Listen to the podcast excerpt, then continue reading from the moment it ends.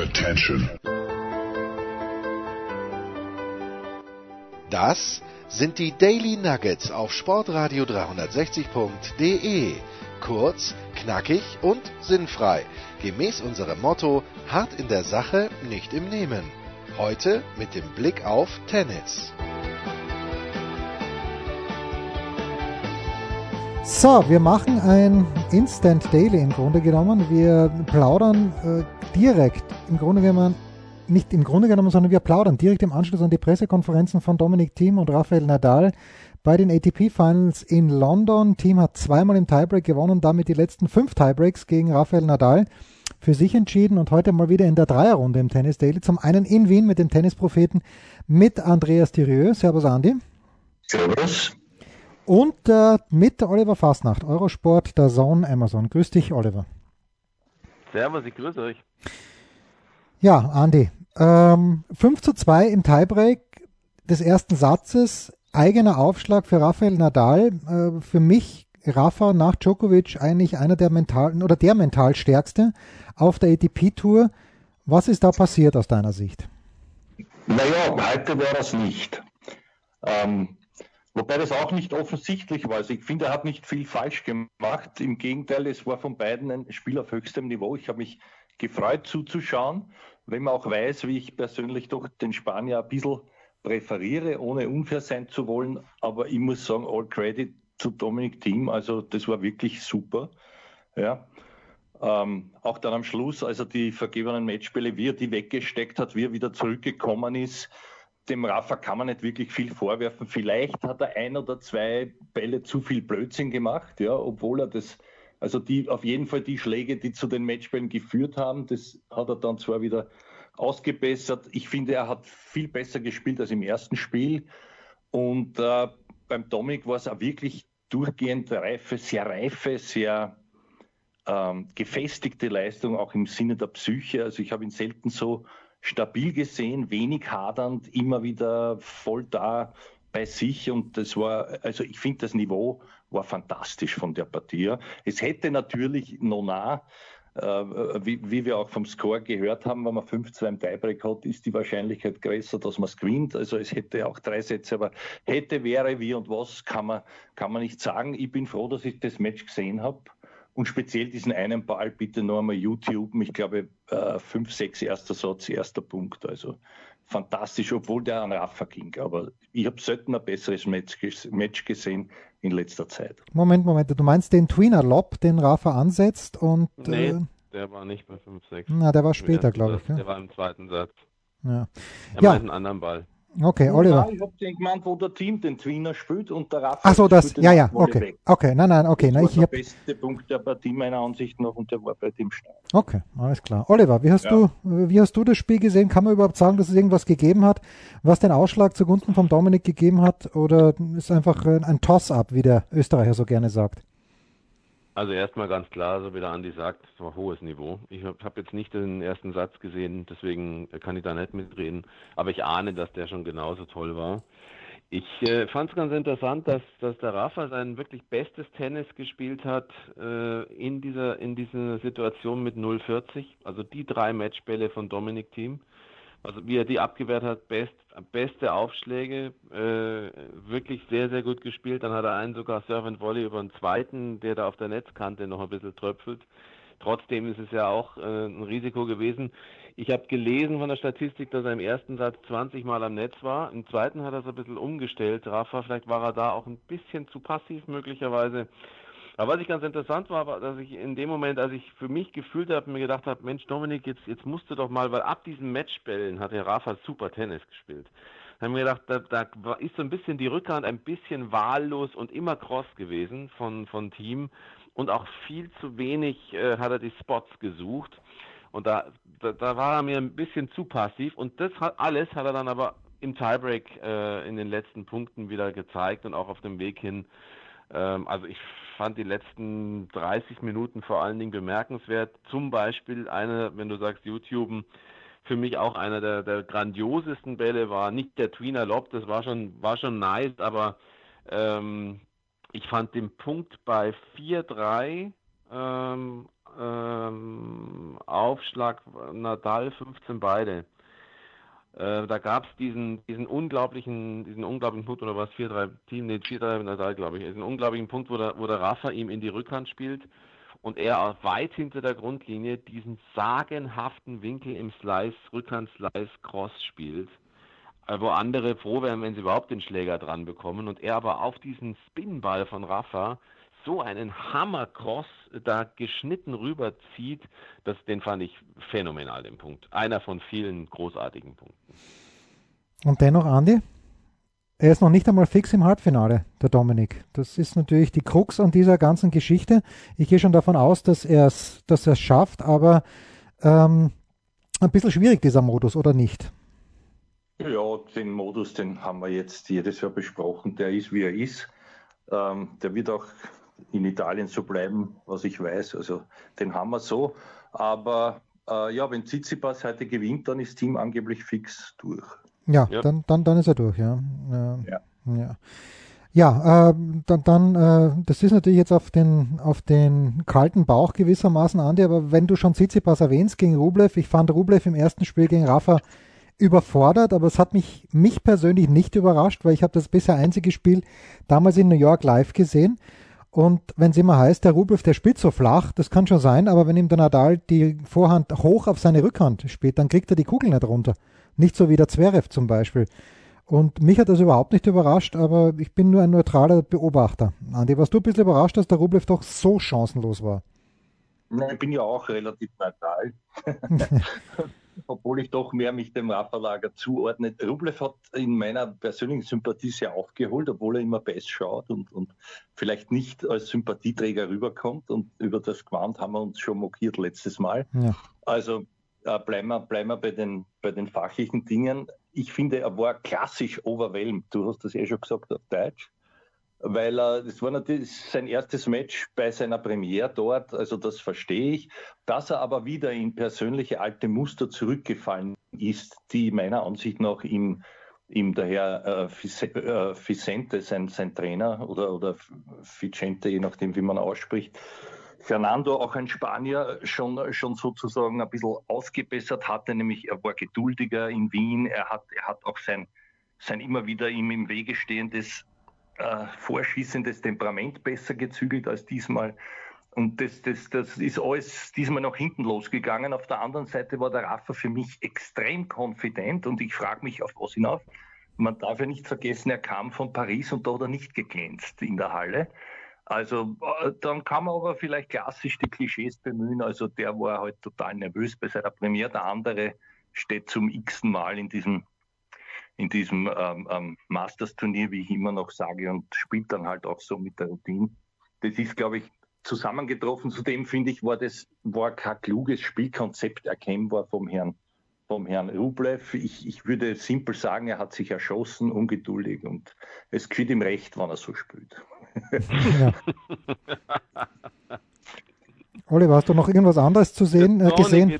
Zornige, eine zornige andere Rublev, ja. ja. Das ist schon richtig, was der Andi sagt. Es war wirklich ein Rückfall in, in alte Zeiten und es war jetzt nicht nur kurzzeitige alte Zeiten, sondern er war nicht ja immer zornig und äh, unbeherrscht. Und deswegen finde ich auch, dass diese Saison bisher oder was er in den letzten Monaten gespielt hat, das hätte ich ihm so offen gestanden nicht zugetraut, weil dass der was kann, ist klar dass der schnell ist, dass der eine gute Abdeckung hat, dass er äh, sehr gut auch eine gute Platzübersicht hat und auch wirklich sehr gut Bälle platzieren kann. Also alles richtig und er hat auch Aggressivität und so. Das hat er schon alles. Aber das so zusammenzubringen, wie er das äh, zum Teil in den letzten Wochen gezeigt hat, das ist schon sehr, sehr stark. Und das, was wir halt äh, jetzt gesehen haben gegen Nadal, das war halt wieder der alte Rublev im Grunde genommen. Oder vielleicht ist es ja der Rublev, ähm, auf jeden Fall ein, ein, ein, Teil, ein Gesicht von ihm. Und das wird heute, glaube ich, das Spiel zweier Ungeduldiger werden. Ähm, Rublev gegen Tsitsipas, noch dazu eben beide mit Niederlage gestartet. Tsitsipas kann seinen Turniertitel, diesen Titel eh nicht, so, sowieso nicht verteidigen. Also er steht bei mir nicht auf der Liste derer, die für mich das Turnier gewinnen können. Ähm, Deswegen, und auch bei Rublev bin ich mir nicht ganz sicher, aber das ist einer, der könnte sich in das, in das Ding reinarbeiten. Der könnte jetzt noch so nach dem ersten, wenn er heute das gewinnt gegen, gegen Tsitsipas, glaube ich, dann wird er ein bisschen besseres Gefühl auch bekommen. Äh, das wird aber, glaube ich, kein hochkarätiges Spiel heute. Ich kann mich aber auch täuschen. Also ich glaube nicht, dass wir, das war schon jetzt eines der Highlights, obwohl das Turnier noch sehr jung ist, was wir da heute gesehen haben zwischen Team und Nadal. Ähm, boah, das, das, also das hatte schon echt ein sehr hohes Niveau. Genauso wie der Anfang gestern von Zverev auch. Naja, da sprechen wir gleich. Na, da sprechen wir gleich drüber. Ja. Aber okay, kommen wir gleich dazu. Ja, kommen wir gleich dazu. Ähm, ein Wort noch zu Rublev, Andi, wenn mir diese kritische Bemerkung erlaubt ist, wenn man sieht, was der Rublev heuer gewonnen hat, das waren drei 500er und das waren im 2 250er zu Beginn des Jahres. Aber wenn man sich anschaut, gegen wen er gewonnen hat, er hat gegen Tsitsipas im Finale von Hamburg gewonnen als Top-10-Spieler und er hat gegen den Dominik in Wien gewonnen. Nur da war der Dominik, du warst ja dort ein bisschen hartschert im zweiten Satz oder vielleicht schon im ersten Satz.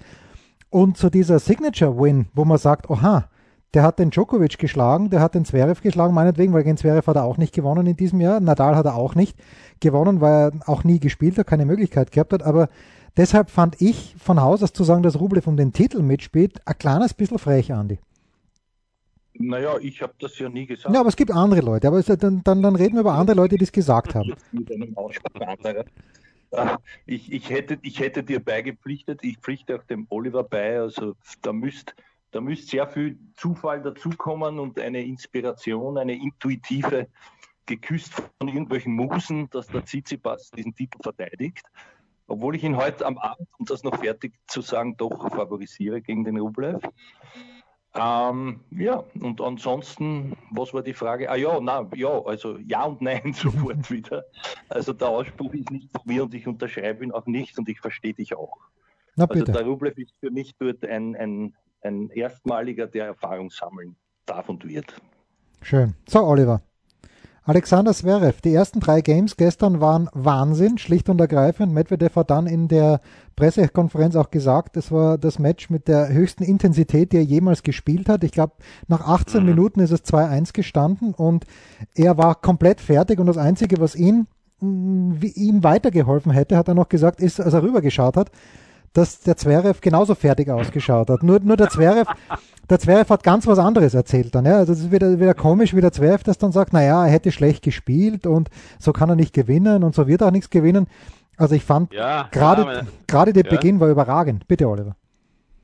Ja, ich meine, gut, das, also ich finde ich ganz witzig, dass, dass er gesagt hat, er hat auf, den, auf die anderen, auf die andere Seite geschaut und hat dann gesehen, dass der auch fertig ich habe mich wirklich gefragt von Anfang an, wie wollen die beiden eigentlich überhaupt diesen Satz zu Ende spielen? Also die wirkten auf mich, als wären sie, so, weißt du, der Klassiker, so zwei Flachland-Tiroler, die auf einmal in der Höhe von La Paz oder irgendwo spielen müssen, denen der Sauerstoff ausgeht. Also ich hatte wirklich, also machte mir tatsächlich, hat mir ein bisschen Sorgen gemacht sogar, weil die haben ja sowas von ausgepumpt schon nach den ersten drei, vier Spielen ausgesehen. Das war ja unglaublich. Und es ist dann natürlich easy und, und natürlich sehr, sehr hilfreich gewesen, dass auf einmal, ich fand sogar, wäre besser am Anfang als Medvedev. Äh, er wirkte auch auf mich überhaupt nicht ausgepowert, äh, sondern Zverev hatte einen klaren, klaren, guten Plan, finde ich eigentlich auch. Er hat, äh, er hat immer wieder diesen Slice gespielt auf die Rückhand von, von oder auch, auch auf die Vorhand von Medvedev. Dieser Rückhand-Slice von Zverev, so ein aus meiner Sicht ein, ein Ball, den er gelernt hat zu spielen unter Ferrer, umso mehr jetzt auch. Also es ist einfach ein, so ein klassischer, mit dem er Tempo rausnimmt, den Gegner aus seinem Rhythmus nimmt. Das hat echt gut funktioniert. Was ich halt nicht verstehe, ist, wie man seinen Faden so dermaßen verlieren kann, dass man dann tatsächlich glatt 3-6 eigentlich so einen anfangs super ausgeglichenen ersten Satz verliert und nie wieder richtig zurückkommt und immer wieder diese Aufschlagproblematik. Aber das allein war es nicht, weil ich fand jetzt auch, dass Medvedev gestern nicht sensationell aufgeschlagen hat. Es wurde dann besser. Also das Spiel war irgendwie komisch. Es muss Zverev nicht verlieren. Ähm, da hat er Medvedev auch ganz schön geholfen im ersten Satz.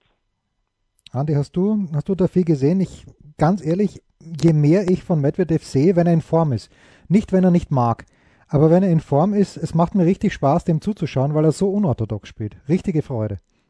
Ja, ja, ja, also das ist, das hat schon was. Äh, wo ich mich immer noch wundere, ist teilweise na, Vorhand und Rückhand technisch, wie das gehen kann.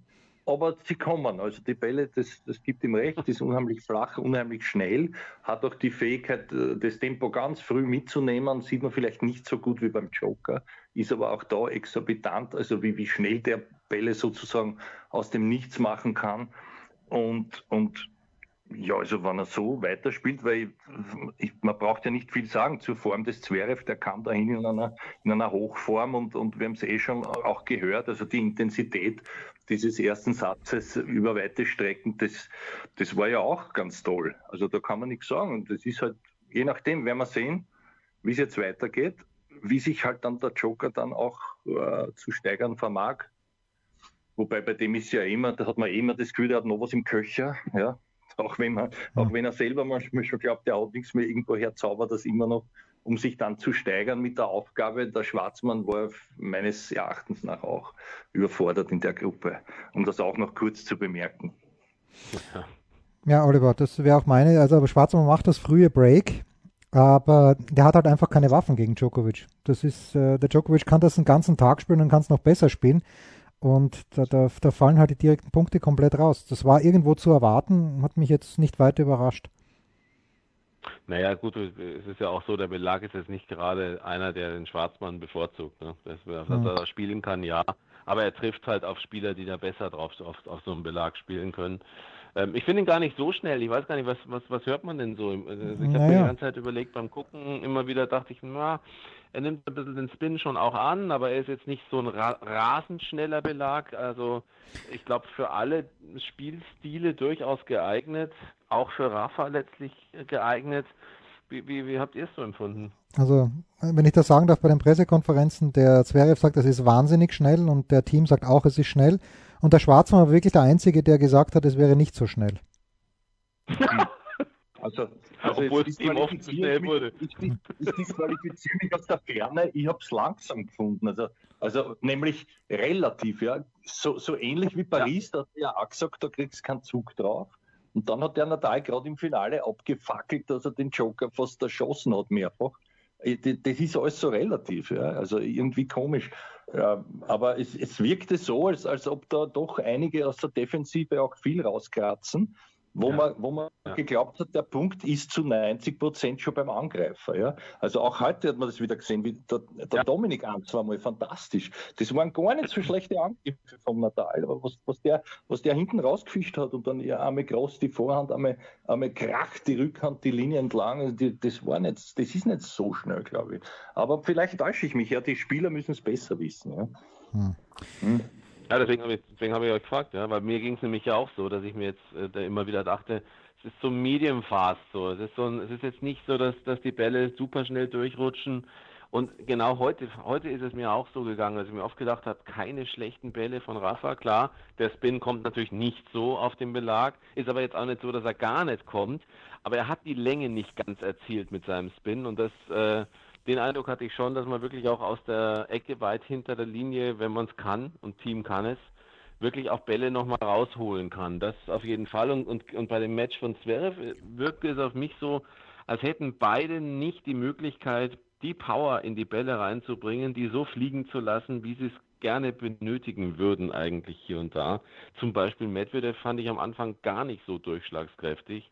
Ähm, also da, ja, das sind so Eindrücke, die man halt vom Gucken hat. Nur eines muss ich wirklich sagen, die Wahl des Untergrunds und der Farben, weiß nicht, ob wir darauf noch zu sprechen kommen, aber das ist eine ganz, ganz große Katastrophe. Und weil du ja gesagt hast, letztes Mal in der Big Show, weiß ich noch, äh, Jens, hast du gesagt, dass dir dieses äh, in Sofia gefallen hat und in Wien dieses Grau auf nee, in Linz, Grau, in ne? Linz, in Linz, in Linz war es mir. In Linz, pardon, hat dir nicht gefallen bei den Damen ich finde das Grau auf Grau eigentlich, wenn es gut gemacht ist, zum Beispiel auch wie bei den Bad One Aces in Berlin zum Beispiel auch oder in Köln. Ähm, ich finde es gut fürs Auge. Man sieht den Ball, man sieht alles sehr, sehr gut. Aber die Nummer, dass wenn du, wenn der so in der Höhe Grundlinie der Ball wegspringt, der kommt aus dem Nichts zum Teil. Es ist kein Vergnügen, sich das anzuschauen eigentlich. Also katastrophal gewählte Farben. Andi, da äh, weiß ich nicht, wo stehst du dabei? Weil was ich als katastrophal gewählt finde, ist bei den meisten, dass alle in Schwarz herumrennen. Das macht mich ein bisschen, ja. das macht es mir beim Zuschauen schwer. Und ich habe gestern äh, den Jürgen bei der PK extra gelobt. Er, weiß gar, er hat wahrscheinlich gar nicht gewusst, warum, dass die zwei wenigstens in weißen Hosen spielen. Melzer und Rocher Wasler. Eine kleine Abwechslung. Und gut, Zverev spielt mit, mit dem grauen Leiberl, aber ansonsten ist das alles extrem dunkel. Ja, das stimmt, da gebe ich dir recht. Ich, ich, ich gebe noch einmal einen kleinen Seitenhieb auf links. Ich glaube, mein Fernseher ist hin. Mhm. ich, habe einen Schwarz-Weiß-Fernseher. Also, also all das, was natürlich stimmt fürs Auge, aber ich meine, ich als Freund, ich als Freund der Neonfarbe, ich meine, da brauche ich mir keinen Leibel kaufen, wenn das tut dann grau grau in grau ausschaut. Ja. Den Ball natürlich sieht man besser. Es, ist auch, es wäre auch beruhigender, wenn dort irgendwo eine Stimmung oder Karneval, aber so wirkt es mir wie ein zu Grabe tragen eines, eines eh schon an Entertainment armen äh, äh, Sports, der halt jetzt, der halt jetzt gespielt wird. Äh, mir taugt das gar nicht, persönlich muss ich ehrlich sagen. Und, und das London ist natürlich extrem unglücklich, weil warum? Es, es hat sich nicht viel geändert. Zu früher fand ich das klasse, ja, dass man das Publikum bewusst zurücknimmt, auch bei den Pausen. Da, da brennen so Lichter, ja, jetzt glaubst du, bist auf einem Konzert und, und, die, und, und, und fragst die, wer so hält aber die Feuerzeuge in die Höhe bei den Leuten. Also wenn das schaut ja faktisch gleich aus, ist aber natürlich nur Stimmung dort. Also also irgendwie, und mir geht es da auch wie dir, es wirkt düster auf mich und fast gespenstisch ist, ist übertrieben. Das ist jetzt nur eine, eine ganz persönliche Wahrnehmung. London, und, und, findest du? Ja, schon ein bisschen. Also das Linz auf jeden Fall und, und, und das Ganze, ich weiß nicht. Also so sehr man sich doch bemüht hat, früher da Trara zu machen und, und Lieder einzuspielen, das spielen sie ja eh Lieder ein, aber die spielen ein Lieder von vor 300 Jahren. Also man, nicht besser, ja, was die da im Hintergrund... Das ist lustig, da, ja. Da kommt auch keine richtige Stimmung auf, finde ich. Also irgendwie, pff, weiß nicht. Ja. Aber das, aber das sind ja alles nur Begleiterscheinungen. Also wenn man es auf Tennis reduziert, muss ich sagen, super. Ich muss auch, ich muss auch, ich finde auch, bei allen Spielern hat man gesehen, dass, dass jetzt dieser Effekt eben wegfällt, wo man früher mal gesagt hat, die können nicht mehr stehen, gerade beim Rafa am Ende des Jahres, dass ein so ein Vielspieler, der halt etliches mehr rennen und kämpfen musste das ganze Jahr, jetzt auch, auch ein bisschen ausgerastet einmal dorthin kommt, hat sich, glaube ich, positiv ausgewirkt und, und das, das ist ja dann doch was Positives, ja. Mhm. Dass ich nicht nur da jetzt drauf herumhacke. So, ich möchte eine Geschichte noch, eine Geschichte möchte ich noch kurz anbringen und das ist, es gab in dieser Woche oder was in der letzten Woche auf der Seite, auf der offiziellen Seite der ATP Finals ein unfassbar legendäres Bild. Ich hoffe, alle haben es gesehen. Ein unfassbar legendäres Bild und zwar, es muss New York 1981, glaube ich, gewesen sein. Und zwar auf diesem Bild, ich glaube von links nach rechts, John McEnroe, Ivan Lendl, Jimmy Connors mit Vollbart und Björn Borg. Und ich frage mich, und die haben alle, also alle in Zivil. Äh, Ivan Lendl noch mit längeren Haaren, jetzt nicht mit ganz langen Haaren, aber für, für ihn, wenn man ihn danach kennt, vergleichsweise langen Haaren. Äh, Gab es jemals eine coolere Veranstaltung? Äh, ich muss mit Björn Borg himself anfangen, Andy, aber das war für mich die geilste Zeit, da war ich noch jung. Da, der Björn Borg war nicht nur dein großer Held, sondern zu dem Zeitpunkt auch meiner. Und New York City, das hat so gut gepasst. Äh, Ländle wird auch zitiert, die Leute haben geraucht in der Halle, was natürlich scheiße ist, wenn man es jetzt betrachtet, aber es war die geilste Zeit des Tennissports. Ja oder ja? Ja, also wahrscheinlich ja, natürlich. Auch erstens einmal war man noch jung und ich, ich habe das Glück gehabt, da einmal dabei äh, gewesen sein zu dürfen.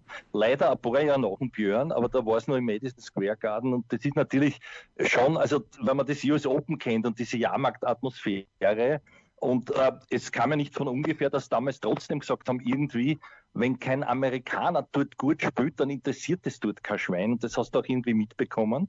Aber, aber ich habe auch noch diese legendären Ballwechsel, die es da gab, wie der Connors mit Vollbart da hintrischt und irgendwann die Pflanzen aussetrischt. Könnt ihr euch erinnern mit dem Wilson T2000, weil der Borg mit irgendeinem Ball ausgraben hat im letzten Winkel vom halt so unfassbar, ja. Und dann noch dazu, die, die Krönung des Ganzen war ja für mich der, der, der Schiedsrichter nicht der Albert Hammond, der Sänger, sondern der Fred Hammond hat der, glaube ich, Kassen.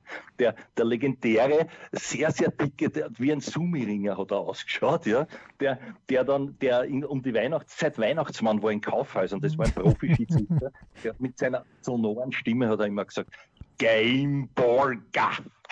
Das hat mich fasziniert. Das hat mich fasziniert. Ich kriege ich heute noch Gänsehaut. Ja.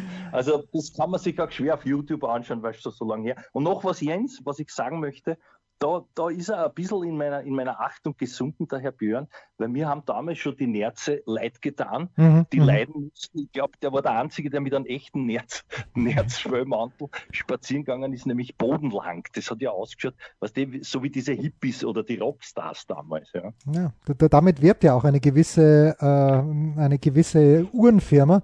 Wie sagen Sie, der erste Popstar des Sports war, oder erste Superstar des Sports? Oliver, die Frage, die ich mir stelle, ist, Madison Square Garden, würde das jetzt noch funktionieren? Weil in London, es ist großartig natürlich, diese O2 Arena, ich war dreimal, glaube ich, dreimal oder zweimal, zweimal war ich, glaube ich, dort. Äh, aber es ist halt auch klinisch. Und ich fand damals, soweit ich mich erinnern kann, diese Finals im Madison Square Garden, die waren überhaupt nicht klinisch. Das war irgendwie dreckiges Tennis, es war geiles Tennis, weil sich die New Yorker natürlich auch um Regeln überhaupt nicht scheißen und da wirklich auch ein Terz machen. Ja, würde aufgrund der Kommerzialisierung, die inzwischen eingetreten ist, wahrscheinlich in der Art auch nicht mehr so wirken. Ja, hm. es würde natürlich noch funktionieren, hätten wir die Typen noch. Ähm, aber es hat ja auch äh, keinen Sinn, sich jetzt irgendwie daran zurückzusehnen an die bereits mehrfach genannten, wobei ich war nie Borg-Fan, ich war immer McEnroe und Connors-Fan. Ähm, aber äh, die haben wir halt nimmer.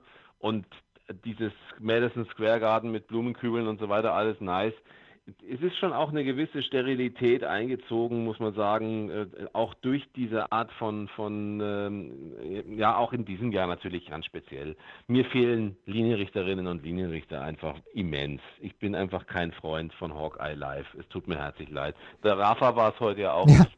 Ja. Der einige Punkte angezweifelt, einige, einige Entscheidungen von Hawkeye Live. Ähm, ich mag es nicht. Und man hat auch äh, Mohamed Layani angemerkt, dass er also nimmer der spaßige Clown ist auf dem, auf dem Schiedsrichterstuhl. Der hat auch keinen großen Spaß mehr daran und keiner hat da mehr richtig Spaß, glaube ich. Ähm, und dann ist es natürlich das alles, äh, ja, ich bin immer für, dafür, dass man nichts künstlich macht. Deswegen, ich mag keinen künstlichen Applaus. Ich finde das, find das ein Schmarrn. Also es ist so, wie es ist, und dann bringt es so, wie es ist. Und deswegen kann man natürlich das, das, gar nicht vergleichen. Es wird auch, wäre auch im Madison Square Garden wahrscheinlich genauso steril, wie es jetzt rüberkommt. Könnte ich mir vorstellen. Ja. Müsste man unter Bremstetten spielen, Andi. Das als. ja, das, das wäre dann die Frage, ob, ob dieser, ob dieser, dieser äh, Tommy-Faktor dort auch so zieht. Ja. Man weiß es nicht. Dann würde man wahrscheinlich ja, auf Sand spielen. Ja, Entschuldige, auf Sand in einer ungeheizten Halle, das macht sicher allen extrem Spaß, ja? ja, das, ja genau. genau. Na, aber eins möchte ich nochmal sagen, und da dazu, also in Amerika, da muss ein Local Hero sein, sonst mhm. ist es tut die Hälfte. Das, ja. das hat man damals gesehen, aber wurscht, das, das ist eh alles obsolet. So, was machen wir jetzt? Mitarbeiter der Woche? Oder ja, wir machen, wir, machen, wir machen Mitarbeiter der Woche, natürlich. Natürlich, das trifft mich, oh. das trifft jetzt ausnahmsweise sogar mal mich unvorbereitet, deswegen machen wir eine ganz kurze Pause, sinnieren kurz und küren dann unsere Mitarbeiter, küren dann unsere Mitarbeiter der Woche.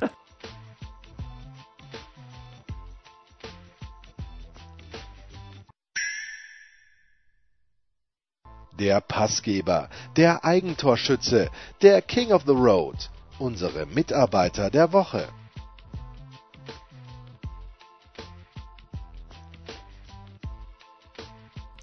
Ja, wer die gute Idee hat oder wer sich daran erinnern kann vielmehr, in diesem Seniorenzirkel, dass es wöchentlich einen Mitarbeiter der Woche zu küren gilt, der darf auch anfahren. Andi, ich glaube, du hast wem. Naja, ich habe sicher wem mit M. Natürlich, natürlich. Apropos, meine Herren, heute ist der Tag des Wiener Dialekts, nämlich Karl Mundel-Merkatz ist 90. Lebt er noch? Lebt er noch, ja, der Mundl? Naja, wenn er 90 geworden ist, lebt er zumindest die Minuten. ich weiß nicht, ob durch das Zeitversetzen unserer Sendung mittlerweile ein Ableben stattfand. Ich hoffe nicht. Aber wir können inzwischen nachschauen. Also das wollte ich nur gesagt haben, ja. Soweit zum Wiener Dialekt. Ja. Aber wird ja immer gesagt, du Nudelaug, du Depp. Das. Wenn einer Brillen auf hatte, war das ein Nudelaug. Also Oliver, mir zwar sind Nudelaugen mhm. gewesen. Ja? okay, verstehe, klar. Ja. Ja. Und der nächstes Mal einer am Sack geht, wie man so sagt in Wien, da sagst du ihm, erst du Nudelauer, streich die. Gut, ähm, ja, äh, ich durfte anfangen. Das ist, ja, inzwischen, ich bin lange nicht gegangen, wenn ich nehmen soll. Inzwischen bin ich schon wieder heraus und nehme mir nichts, dir nichts, euch den Herrn Sinner weg. Edge. Weil jetzt wird es nämlich dann schwer für euch. Also Janik Sinner ist mein Mitarbeiter der Woche, der hat endlich, hat er da auf der Nebenbühne für mich insofern, ich habe das leider nirgends gesehen, außer ganz am Anfang war es einmal auf Sky. Da habe ich genau ein Match gesehen, ich weiß nicht, warum dann nichts mehr war, oder vielleicht war es nur bei mir nicht. Jedenfalls habe ich gesehen, wie der Shapovalov ausschied und das sind er gewandt, das habe ich dann gelesen, trotzdem, er ist also der Mitarbeiter meiner Woche, äh, mein Mitarbeiter der Woche. der Mitarbeiter der, Woche. der Woche ist er eher zu einer zu einem taktischen Spiel verkommen bei uns. Ja. Wir haben den immer versucht, man nimmt sich einen, den der andere vielleicht hat. Gell? Sehr witzig, finde ich. Aber ich habe einen kleinen Kappensinner. Jens, bitte du. Ja, für mich kann es nur der neue Sportdirektor des österreichischen Tennisverbandes sein. Das ist äh, Jürgen Melzer, der zwar zum Finale in, in Sofia nicht angetreten ist und äh, ein bisschen grantig war, dass dazu dann in der PK eine Frage gekommen ist am ersten Tag. Das hat ihm nicht ganz gepasst. Dem Jürgen, ja, wollen wir jetzt über die Finals reden? Zu Sofia sage ich nichts, aber es ist alles in Ordnung. Aber egal, das finde ich sehr schön für den Jürgen, dass er es nochmal geschafft hat. Mit dem Roger Vasselin, der haben auch einen sehr guten Satz gespielt gegen Soares und Pavic. Äh, den, keinen sehr guten zweiten Satz und im Match-Tiebreak ist es, um ihn selbst zu zitieren, dann schnell weggegangen, aber es ist wurscht. Der Jürgen wird sich verabschieden nach den Australian Open. Hoffentlich kann dort wenigstens mit ein paar Zuschauern gespielt werden und auf jeden Fall mein Mitarbeiter der abgelaufenen Woche weil sie, sie haben ins Finale kommen müssen, das haben sie geschafft. Die Gegner okay, ähm, hätten auch Dürieu Fasnacht nicht unberechtigte Chancen gehabt, zumindest in der ersten Runde. Ähm, aber mein Mitarbeiter der Woche, Jürgen Melzer, der Sportdirektor des österreichischen Tennisverbandes. Oliver. Hast du gesagt, der abgelaufenen Woche? Ja, das, ja. das wäre mein Ersatz gewesen. ja, ja, der Jürgen, der Große. Oliver, bitte. Also ich weiß nicht, also abgelaufene Woche, ich weiß nicht, ob senden wir am Freitag erst oder Nein, nein, sind, nein, nein, bis, bis, bis, nein, nein, heute. Ich, ich, ich hau das sofort raus, wenn wir aufgenommen haben. Ach so, ja, ja. klar, ich, weil, weil ich war jetzt ein bisschen irritiert, weil also ich weiß nicht, ob es diese Woche war, aber mein Mitarbeiter oder meine Mitarbeiterin der Woche, ich kann es nicht genau sagen, ist der oder die, der oder die es geschafft hat, auf der WTA Homepage endlich zu erklären und endlich verstanden zu haben, auch das Mal zu merken, dass seit 16.10. das 125k Turnier von Limoges abgesagt ist, hm. es aber bis letzter Woche im Turnierkalender der WTA unter Tournaments immer noch als stattfindend geführt wurde. Und ich sage herzlichen Glückwunsch, jetzt steht Cancelled da, da muss jemand richtig aufgepasst haben. Toll, wieder eine Glanzleistung der WTA in diesen Monaten. Tja, da reiht sich ja eine an die andere bei den Frauen. Gut, das war's. Schön. Äh, ich äh, schmeiß das jetzt alles auf einen Haufen und stelle es gleich online. Danke, Oliver. Danke, Andi. Das war's. Daily. Diesmal Viert ein bisschen später. Viert euch es Nudelaugen. Auf Wiederschauen. Vierte, vierte Mundel.